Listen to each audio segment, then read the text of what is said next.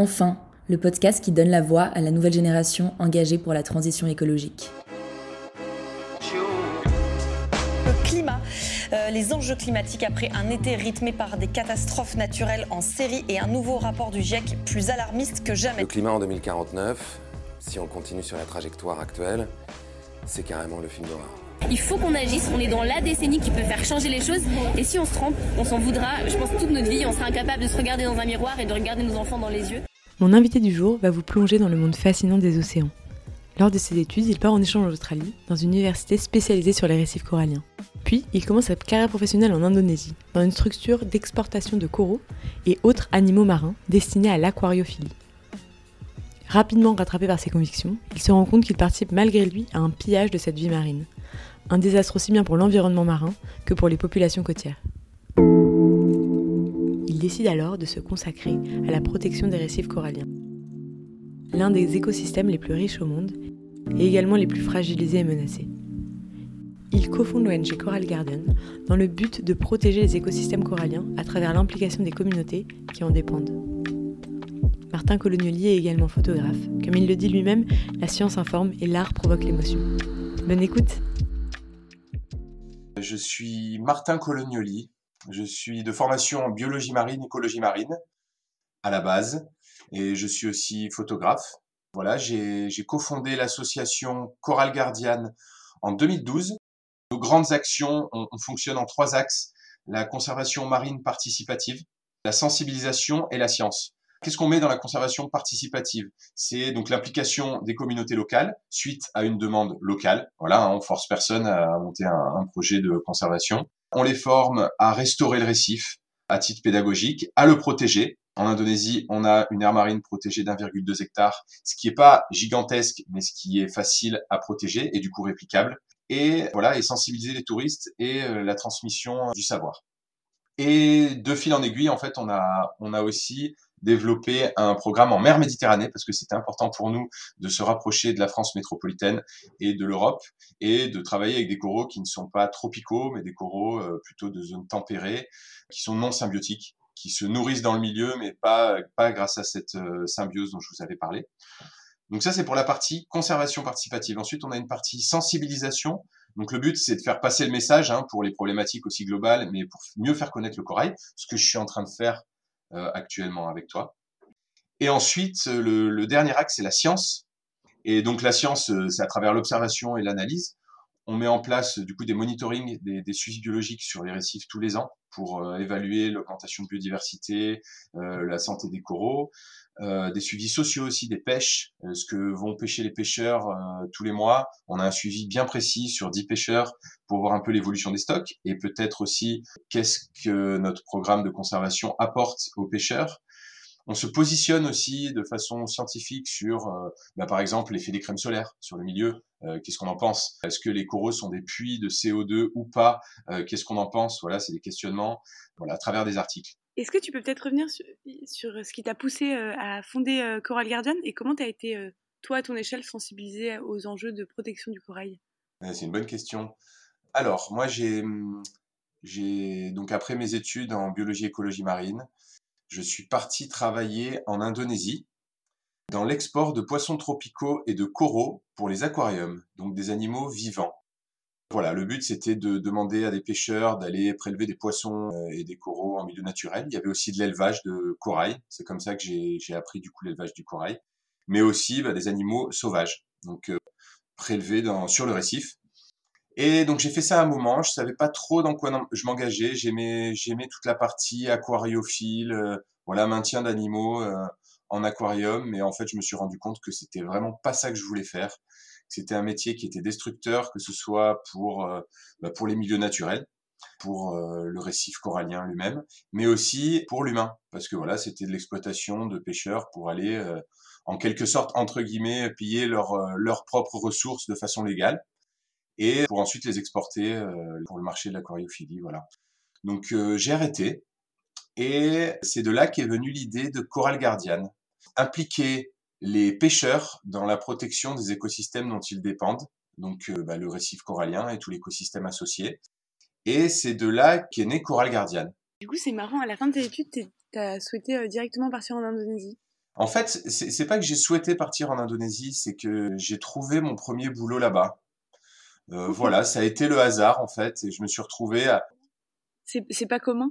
Eh Ben c'est pas commun, je sais pas si c'est pas commun. Moi après en Indonésie, j'ai trouvé j'ai rencontré plein de gens qui étaient aussi partis euh, de façon euh, enfin voilà, expatriés, euh, qui s'étaient expatriés en Indonésie et du coup sur le terrain, j'ai pu apprendre la langue, la culture locale, un pays que j'adore hein, l'Indonésie, un pays magnifique, les gens sont vraiment super, enfin ont vraiment une une façon de vivre leur vie qui est assez exemplaire en fait pour moi et j'ai appris beaucoup de choses. Voilà, j'ai adoré l'Indonésie. Super. Et du coup, en, suite à cette expérience, tu as décidé de fonder Coral Garden. Si je me trompe pas, vous l'avez d'ailleurs fondé, en Indonésie. Est-ce que euh, aujourd'hui, tu peux peut-être euh, nous raconter un petit peu ce qui se passe en Indonésie et si vous êtes présent dans d'autres pays? Alors oui, peut-être qu'il faut séparer les deux choses. Je peux peut-être d'abord bah, vous expliquer un peu euh, ce qui s'est passé en Indonésie ou si, ce qui se passe en Indonésie, hein, comment on en est arrivé là, et ensuite peut-être élargir un peu plus sur Coral Guardian et parler des autres projets ailleurs dans le monde. L'Indonésie, on a commencé sur euh, l'île de Bali. Voilà, donc on a eu, on a rencontré pas mal de problèmes au départ. Hein, voilà, bon, c'est normal, on, on, se lançait. On a travaillé avec des pêcheurs traditionnels du sud de Bali. Voilà, eux étaient super impliqués, mais le, le, le milieu naturel s'est dégradé très vite à cause d'une décharge à côté qu'on n'avait pas vu venir. Voilà, donc ça a pollué tellement le milieu que ça a tué les coraux qui avaient été transplantés et euh, ça a démotivé l'équipe. Euh, voilà, donc le, le premier projet euh, a été un échec sur l'aspect milieu naturel qui était très pollué. Et voilà, on n'a pas, on n'a pas fait attention. Et le deuxième problème sur le, un autre projet qu'on a rencontré, c'était plutôt le milieu naturel était parfait, c'était plutôt euh, les populations locales qui étaient déjà euh, très occupées par le tourisme et euh, des touristes qui n'étaient pas, en tout cas, sensibilisés au corail et plonger sur un récif détruit et voir une tortue était suffisant. Voilà, ça n'a pas été, ça n'a pas fonctionné sur un aspect plus humain ce coup-ci. Donc voilà, ça a été les deux grandes erreurs qu'on a faites et qu'on a essayé de pas reproduire sur notre nouveau projet qui date depuis, depuis alors fin 2014-2015, qui se passe à côté du parc national de Komodo, sur l'île de Flores, où euh, voilà, on a pris le son de toutes nos, de toutes nos erreurs du passé. Et on a créé un programme où les populations sont super impliquées. Le milieu naturel a été détruit, alors principalement par la pêche à la dynamite à l'époque et par le tourisme ensuite, mais avec des grandes capacités de régénération. Donc voilà, ça fait euh, presque sept ans qu'on est sur cet endroit-là, avec une équipe de huit personnes, principalement des pêcheurs, mais aussi une professeure d'anglais, une personne qui s'occupe de la médiation touristique, un capitaine euh, de bateau et un directeur local. Voilà, c'est un projet qui est vraiment, nous, notre but, c'est vraiment de, de transmettre l'information, mais aussi d'apprendre de la culture locale et euh, des connaissances empiriques du milieu, et de rendre ces gens autonomes en fait sur euh, toute la partie transplantation, protection, sensibilisation. Voilà, donc c'est une équipe qui qui tourne à plein temps, qui protège la zone 24 heures sur 24, 7 jours sur 7, et qui euh, qui transplante du corail. Mais le corail est transplanté à titre de sensibilisation. Voilà, on n'a pas la prétention de dire que on peut restaurer tous les récifs détruits parce que je pense pas que ce soit possible. En tout cas, chez Coral Guardian, on, c'est pas forcément notre vision. Tu viens d'évoquer le corail transplanté. En quoi ça consiste exactement? Alors bah déjà, je, vais repartir sur euh, la base, peut-être expliquer rapidement ce que c'est que le corail. Alors le corail, c'est un animal. C'est un animal qui vit dans des eaux cristallines. Voilà, c'est pour ça que les plongeurs aiment bien aller euh, sur les récifs coralliens, ou voilà, on aime bien aller mettre la tête sous l'eau euh, c'est des endroits où on peut avoir 15, 20, 30, 40, 50, parfois même 100 mètres de visibilité dans le Pacifique. Voilà, donc c'est des eaux cristallines. Et une eau cristalline, en fait, le problème que ça pose pour des animaux, c'est que c'est une eau qui est très pauvre en minéraux et du coup très pauvre en phytoplancton, donc en petites algues qui se nourrissent des minéraux, et du coup qui crée la chaîne alimentaire après aux zooplancton, donc le plancton animal, et qui va nourrir euh, les poissons et tout ça. Donc le corail, lui, il s'est euh, adapté dans un désert sous-marin. Voilà, alors la question que ça pose, c'est comment, euh, comment le corail se, se nourrit dans ce désert. Et il a trouvé une adaptation qui est assez géniale et dont euh, on pourrait prendre euh, exemple.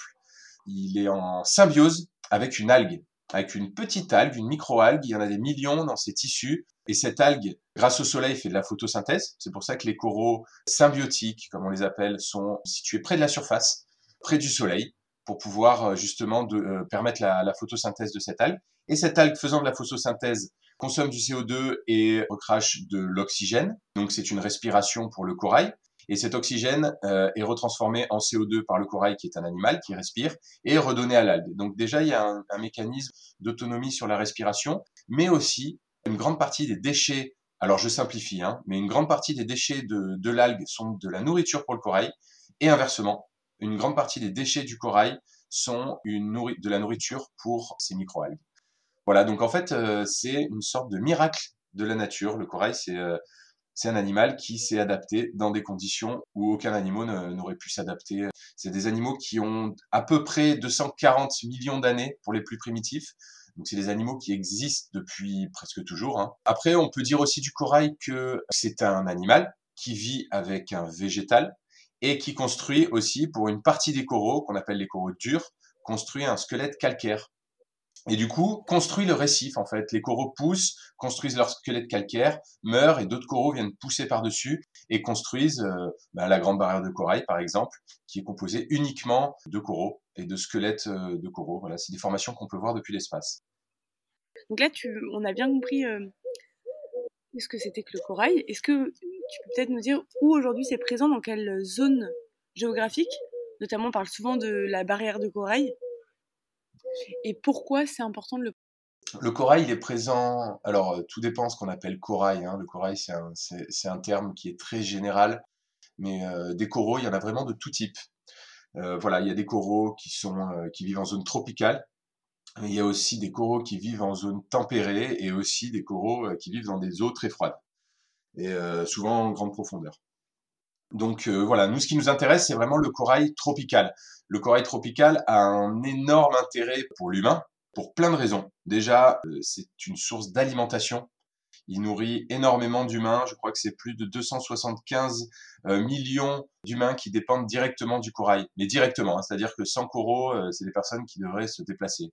Pourquoi elles se nourrissent directement par le corail Parce que le corail, c'est pas comestible pour l'être humain. Alors oui, je suis peut-être allé un peu vite dans les, causalités, mais le corail, c'est la base de la biodiversité. C'est peut-être ce que j'ai pas fini tout à l'heure dans mon explication. Voilà, on, va, on va commencer par ça, mais le corail, c'est vraiment la base de la biodiversité. Le corail, c'est 0,2% de toute la surface des océans, donc c'est rien. Euh, autant dire que voilà, 0,2%, euh, c'est une toute petite partie. Par contre, sur ces 0,2%, on retrouve 25% de toutes les espèces qui vivent dans les océans du monde et dans toutes les mers du monde. Donc, c'est-à-dire qu'un quart de toutes les espèces qui existent euh, dans les océans du monde vivent sur 0,2% de cette surface. Donc, c'est des zones super biodiversifiées et euh, des zones, du coup, qui procurent aux humains de la nourriture, mais pas qu'aux humains, hein, à tout type d'autres animaux. C'est vraiment la base de l'alimentation de 275 millions de personnes sur Terre qui dépendent directement du corail pour se nourrir. Donc euh, voilà, c'est de la survie, on va dire. Le corail a aussi un intérêt grâce à la construction de son squelette calcaire d'absorber l'énergie de la houle qui arrive sur les côtes. Donc si si on rencontre, euh, je sais pas, une grosse tempête qui va créer une forte houle qui pourrait détruire le, les constructions d'un village, et ben par exemple le corail va être sa meilleure protection. Le corail va absorber l'énergie de ces vagues et euh, va permettre de protéger le village.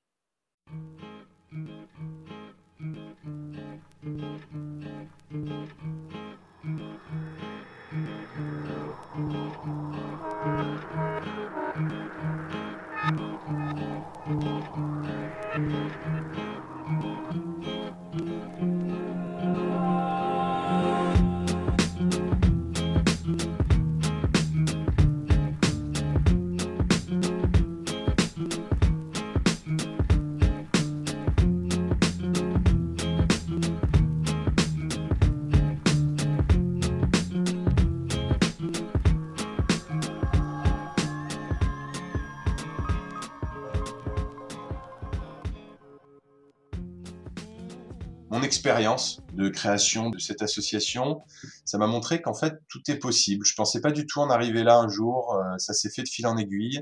Et ce que je veux dire par là, c'est que euh, je pense vraiment que euh, tout le monde est capable de tout si on est vraiment motivé. Et je pense que c'est important de s'engager. Voilà. Alors s'engager pas n'importe comment, hein, s'engager en étant curieux, en s'étant renseigné d'abord sur les sujets dans lesquels on s'engage, mais ensuite s'engager pour une cause. Alors pas forcément les récifs coralliens, d'ailleurs pas forcément la cause des, êtres vivants ou en tout cas du, milieu naturel. Ça peut être aussi quelque chose plus humain, mais en tout cas s'engager et défendre une cause. Je pense que ça a du sens et que c'est important.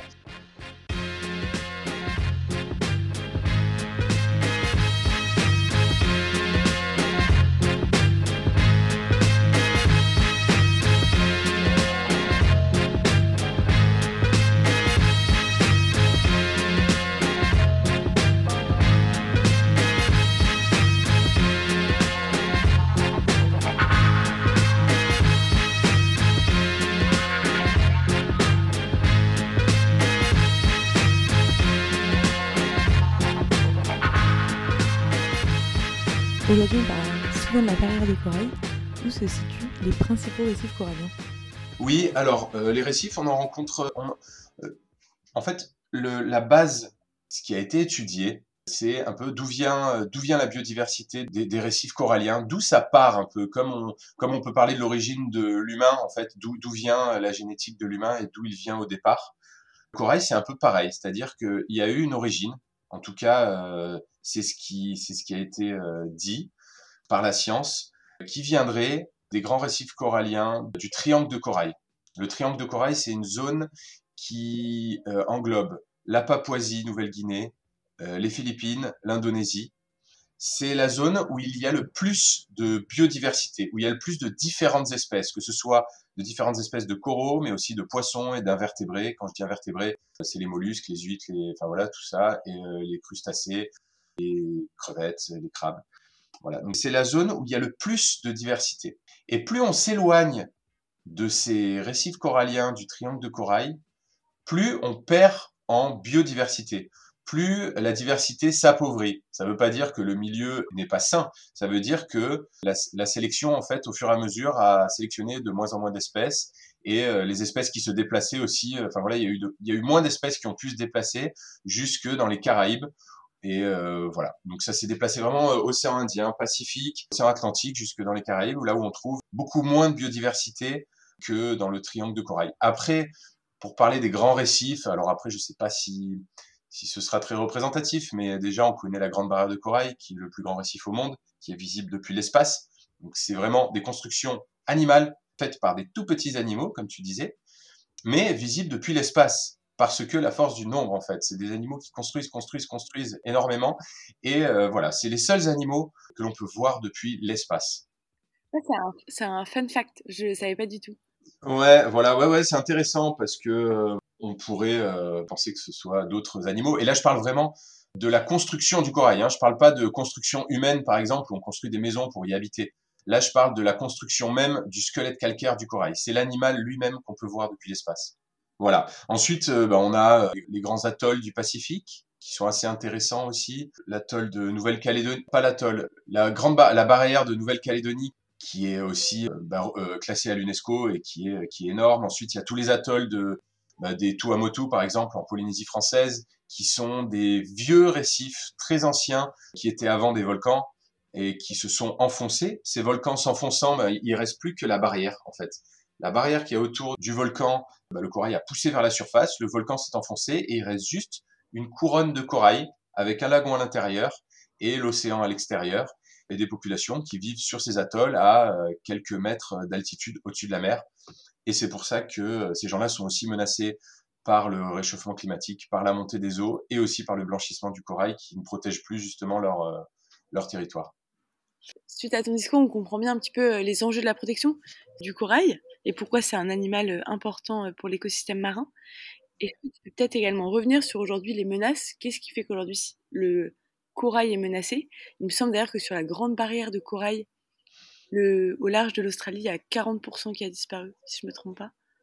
Oui, ouais, ouais. Et quelles sont les menaces? Pourquoi il y en a beaucoup qui disparaissent et qui meurent? Alors, euh, les grandes problématiques du corail, alors elles sont multiples, mais on peut peut-être les séparer en deux grandes problématiques. Il y a les problématiques globales et les problématiques locales. Quand on parle de problématiques globales, alors on parle euh, par exemple d'émissions de CO2 qui va euh, réchauffer les masses d'air, qui vont euh, ensuite réchauffer les masses d'eau Et le corail est un animal qui souffre énormément, alors qui, qui s'est adapté très bien sur 240 millions d'années.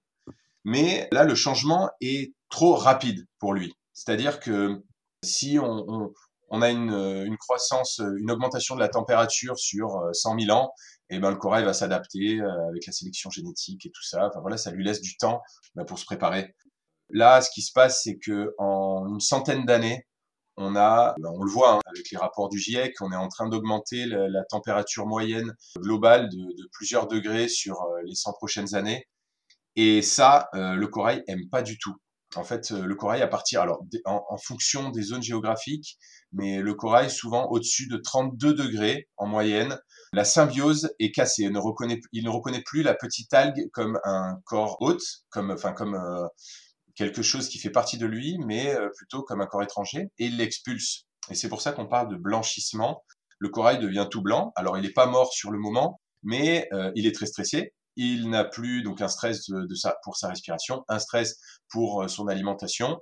Et donc, si ça dure trop longtemps, cette augmentation de température, le corail va mourir et laisser derrière lui son squelette avec des couches d'algues qui vont s'accumuler par-dessus.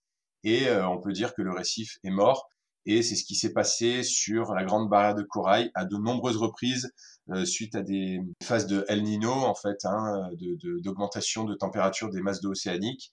Et voilà, le corail meurt. Et ensuite, c'est très difficile de récupérer la biodiversité qui, est, qui a disparu. Euh, voilà, c'est pour ça que la grande barrière de corail, euh, quand tu dis 40%, euh, je crois que j'ai vu plus récemment, j'ai vu 70%, il faudrait que je regarde les sources. Oui, c'est possible que mon chiffre soit pas Ouais, ouais, ouais, mais voilà. Donc, donc euh, voilà, donc ça c'est pour euh, la partie problématique globale. Il y a aussi, alors on pourrait aussi parler de l'acidification. Le CO2, quand il se dissout dans l'eau, crée de l'acide carbonique et du coup acidifie les eaux océaniques. Et ça pose problème à tous les organismes qui calcifient, qui créent un squelette calcaire, comme le corail, comme aussi des crabes, des crevettes, voilà. C'est des animaux qui aiment pas quand l'eau s'acidifie trop, parce qu'ils n'arrivent plus à mettre en place ce processus de calcification ou de moins en moins bien. Donc là, il y a des études qui sont faites. Hein. On n'a pas encore vraiment prouvé que c'était un énorme problème pour le corail, mais c'est en train d'être étudié. Et ensuite, on pourrait aussi mettre dans les problématiques euh, globales, parce que moi avant je, le mettais dans les problématiques locales, mais en réalité c'est devenu euh, un vrai problème global, c'est le plastique et toutes les pollutions euh, qui partent dans les rivières, qui se retrouvent dans les océans et qui les polluent de façon aussi globale. Et ça, à bien faire attention aussi de l'effet du plastique et des microplastiques sur tous les êtres vivants qui vivent euh, au sein du récif corallien, incluant le corail. Ensuite, on peut parler des problématiques locales. Alors, les problématiques locales, elles sont plus euh, liées, par exemple, aux techniques de pêche. Alors, il va y avoir des techniques de pêche destructrices, type pêche à la dynamite, pêche au cyanure. Alors, la pêche à la dynamite, elle a été inventée euh, durant la Deuxième Guerre mondiale, des militaires qui pêchaient à la grenade. Et voilà, des pêcheurs ont vu ça, euh, ont vu ça et se sont mis à fabriquer des bombes euh, artisanales avec des, bouteilles de bière, des engrais, enfin voilà, des mélanges euh, un peu comme ils trouvaient et se sont mis à pêcher la dynamite et ça s'est répandu énormément dans le monde entier. Et voilà, ça permet de ramasser du poisson très vite, mais ça détruit tout. En fait, ça détruit, ça fragmente le corail qui est au fond, ça le tue, et c'est des zones qui ont énormément de mal à se régénérer. Et c'est sur ces problématiques principalement qu'on travaille sur notre programme indonésien. Ensuite, la pêche au cyanure. Alors la pêche au cyanure, c'est une pêche qui est utilisé pour principalement les poissons de bouche pour euh, le marché chinois ou autres pays qui aiment manger, qui aiment avoir des poissons vivants dans des aquariums pour les choisir, principalement des mérous qui sont difficiles à capturer, qui sont euh, sous des rochers. Mais la pêche au cyanure est utilisée aussi pour le marché de l'aquariophilie. Voilà, pour capturer des poissons qui ensuite vont rester vivants. Ça les choque pas mal et euh, beaucoup meurent hein, dans cette pêche, parce que c'est des petits poissons. Voilà. Et il faut savoir que pour le poisson de bouche, du coup, on se retrouve à manger des poissons qui ont été intoxiqués au cyanure. Donc il y a des, voilà, il y a des études qui sont faites sur le fait. Si on en mange tous les jours, bah, du coup, euh, on accumule du cyanure. Donc c'est pas bien bon non plus pour nous. Voilà. Ensuite, il y a toute la partie problématique locale du tourisme, les bateaux, les ancres des bateaux qui sont lâchés sur le récif si c'est pas bien géré. Alors je dis pas que c'est partout pareil, je fais pas de généralité, mais en tout cas, euh, voilà, ça existe beaucoup et ça existe toujours euh, un peu partout les plongeurs, les apnéistes, euh, voilà, tous les gens qui, qui, agissent, qui interagissent avec le corail, qui sont pas bien formés ou bien sensibilisés, vont avoir tendance bah, soit à toucher, soit à casser des coraux avec leurs palmes. Et ça aussi, c'est des grosses problématiques. Si on parle d'un bateau une fois par semaine, ça va, mais si c'est 50 bateaux tous les jours qui lâchent 20 euh, plongeurs, bah voilà, on évite sur des grandes quantités de, de personnes qui interagissent avec le milieu naturel et ça peut faire beaucoup de mal. Voilà, après, bon, il y a toute la partie construction sur le littoral qui aussi crée des sédimentations et qui étouffe le corail. Bon, je, je, je vais passer sur tout, tout le reste des problématiques locales, mais j'ai cité les principales. Du coup, en t'écoutant, on comprend qu'il y a quand même des, des problématiques qui sont à l'échelle internationale et d'autres plutôt à l'échelle nationale comment on pourrait imaginer euh, Est-ce que c'est des lois qui pourraient Comment on peut imaginer la protection Comment on peut imaginer réguler la protection du corail? C'est plein d'acteurs différents qui sont euh, impliqués, notamment la grande période de corail. Il y a une, je trouve qu'il y a une question qui se pose, c'est de dire mais qui doit la protéger? Oui, c'est une bonne question. En fait, j'ai mon avis là-dessus. Après, je dis pas que je ne suis pas énormément intéressé à la politique internationale ou à la façon de fonctionner. En tout cas, ce qui est sûr, c'est que pour régler les problématiques dont on a, dont je, t'ai parlé juste avant, hein, les problématiques déjà globales, euh, les émissions de CO2. Il y a des choses qu'on peut faire depuis chaque pays, c'est-à-dire éviter de se déplacer à l'autre bout de la planète. Alors je dis ça, mais je suis pas mal de fois allé euh, en Indonésie ou ailleurs, hein, mais c'est des choses que j'essaie de moins faire maintenant. Euh, voilà, en fait, se déplacer, c'est aussi émettre du CO2 qui va contribuer au réchauffement et euh, consommer local aussi. C'est deux choses qui sont super importantes. Voilà, éviter que des porte-containers euh, viennent de l'autre bout du monde pour nous apporter euh, des denrées, que ce soit du matériel ou de la nourriture. Déjà, c'est des choses qui sont faciles à dire, mais qui sont beaucoup plus difficiles à faire. Voilà, et puis il y, a, y a quelque chose de très politique là-dedans. Est-ce que les politiques veulent vraiment ce genre de comportement? Je sais pas. En tout cas, c'est des choses où les frontières n'existent plus. C'est des choses où tous les pays devraient prendre les mêmes décisions et on parle du corail parce que c'est un symbole et que c'est un animal qui sera, à mon avis, la première extinction massive qui nous mettra, je pense, à genoux et, qui nous fera comprendre l'importance des milieux naturels. Mais ça concerne aussi tous les autres écosystèmes. Voilà, hein, ça concerne les écosystèmes en montagne, en rivière. Enfin voilà, on, est vraiment sur de la globalité. Et pareil pour les problématiques locales. Ça, c'est de la sensibilisation, sensibiliser les gens aux pêches destructrices, c'est ce qu'on fait en partie sur le terrain, sur notre programme de, conservation, mais aussi euh, toute la partie tourisme. Voilà, éviter de casser les, ces écosystèmes euh, avec les encres des bateaux, avec les palmes des plongeurs, avec euh, voilà. Il y a plein de possibilités, mais à mon avis, c'est des décisions qui doivent être prises de façon très large dans le monde entier par tous les gouvernements pour que les choses euh, se calment. Et on l'a vu pendant le Covid, voilà, moins d'émissions de CO2. Alors, il n'y a pas eu de lien directement avec le corail, hein, mais en tout cas, de façon globale, mais de façon locale, on a vu énormément de poissons revenir sur le récif, de mammifères euh, marins aussi se rapprocher du récif. Ils s'en rapprochaient plus parce que beaucoup d'activités humaines et beaucoup de pollution sonore. Donc voilà, on voit que le milieu, quand on le laisse tranquille, il se régénère assez vite. Et est-ce qu'on pourrait imaginer à terme une disparition totale des coraux? Alors, je pense pas que ça puisse arriver. En fait, ce qui va se passer, c'est une perte de la biodiversité. C'est-à-dire que sur des milliers d'espèces de coraux et autres animaux sur le récif, beaucoup vont disparaître, mais beaucoup de coraux aussi vont s'adapter. Voilà. Si on prend un récif où on va avoir 800 espèces, par exemple, hein, je donne un, exemple au hasard, 800 espèces de coraux, imaginons que euh, sur ces 800 espèces, 750 disparaissent totalement du récif. Bah, ce qui va se passer, c'est qu'elles vont pas laisser euh, des trous. En fait, il va y avoir euh, les, 50 espèces restantes sur ce récif vont se reproduire et vont recoloniser ce récif en cohabitant avec des, avec des algues, enfin avec des végétaux. Mais on va perdre en biodiversité. Mais on perdra jamais, à mon avis, tout le corail qui existe. Après, ça reste quand même une catastrophe. Il faut pas croire que dire euh, c'est bon, on va, la biodiversité va disparaître, mais le récif, voilà, on va sélectionner quelques espèces et puis ça roule. En fait, non, parce qu'on va perdre énormément. Chaque coraux, chaque espèce a ses particularités, abrite des poissons différents, des invertébrés différents, qui ont des intérêts aussi pour toutes les chaînes alimentaires. Donc en fait, c'est un dérèglement qui est irréversible et qui va apporter énormément de, mutations en fait euh, du récif, mais aussi euh, du coup de toute la vie terrestre. Voilà, à mon avis, c'est plutôt ça l'effet plutôt que de dire on va perdre tous les coraux. D'ailleurs, des scientifiques travaillent actuellement sur sur des coraux résistants au réchauffement en fait des, masses d'eau. Et euh, voilà, ils essaient de comprendre un peu les mécanismes, ce que je trouve très intéressant en fait de, de, savoir un peu euh, comment un corail arrive à résister alors que tous les autres non. Par contre, ce qui me dérange un peu plus, c'est l'utilisation de ces coraux, alors qui sont appelés euh, super coraux, qui est un terme bon qui, est discutable, hein, mais bon en tout cas voilà, le, but, c'est d'utiliser ces coraux pour restaurer les récifs en disant, voilà, bah, c'est les seules espèces qui résistent, donc utilisons-les.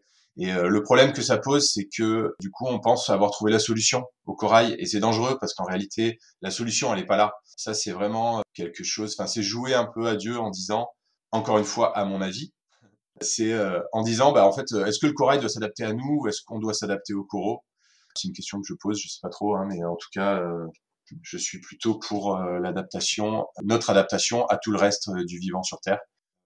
Pour revenir un petit peu sur toi, euh, ton expérience en tant que photographe, est-ce que tu, à quel moment cette passion t'est venue et t'as décidé d'en vivre? La photo, bah, du coup, c'est ma deuxième passion hein, après la, la, la, la, biologie et l'écologie marine, euh, tous les êtres vivants qui est sous l'eau.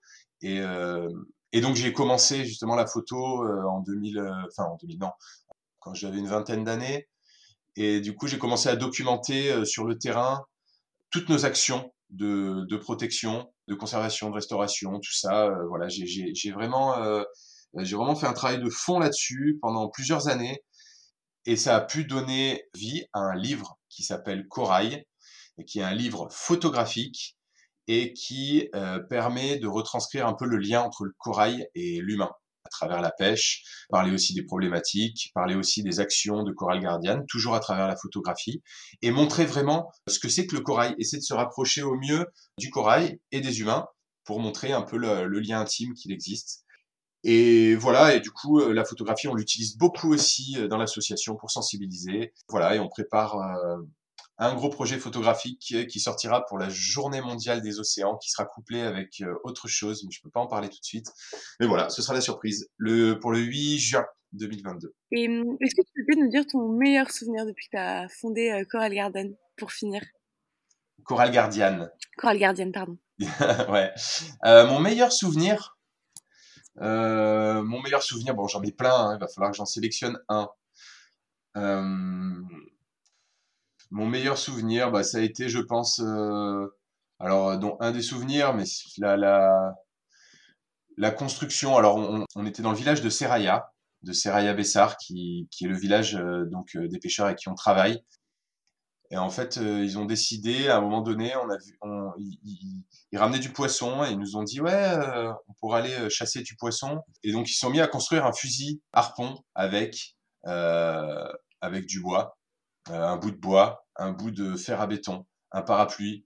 Euh, voilà, c'était euh, donc c'est une personne âgée du village hein, qui devait avoir, à mon avis, près de 80 ans, qui a commencé justement. Il avait cette technique et du coup il a commencé. Il était tout seul. Et puis il y a eu un autre pêcheur qui est venu l'aider, puis un autre, puis un autre, puis il y a des enfants qui sont arrivés, puis il y a eu presque tout le village qui est arrivé là, et c'est devenu un moment de partage qui était vraiment cool. Et voilà, à construire, à construire ce fusil et ensuite à aller l'utiliser en mer. Donc eux arrivent à prendre des poissons avec. Moi, j'ai pas réussi. C'est quand même ultra technique. Mais voilà, c'était un beau moment en fait de partage, de création, de système D, de mise en commun, de l'effort. Tout le monde était super joyeux. Voilà, et le fusil, bah, je l'ai ramené en France, ils me l'ont offert, ça a été, euh, ça a été un super cadeau aussi. Voilà, ça, ça a été un beau moment, mais après aussi, il y a tous les moments de pêche où je partais avec eux euh, pour de la photographie aussi, pour les suivre euh, sur leur petit bateau de pêche, où on partait tôt le matin, de nuit, pour aller pêcher, moi me mettre dans l'eau au lever du soleil avec eux. Enfin voilà, c'est des, des moments super qu'on partage et que voilà, qui restent gravés en fait. Hein. Vous venez d'écouter Enfin. J'espère que cet épisode vous a plu inspirer et surtout donner enfin envie de vous engager. Si c'est le cas, je compte sur vous pour en parler autour de vous, laisser un commentaire et mettre la note de 5 étoiles. Si vous souhaitez être le prochain invité du podcast ou simplement nous faire part de vos retours, n'hésitez pas à nous contacter directement sur notre page Instagram Enfin Podcast. À bientôt!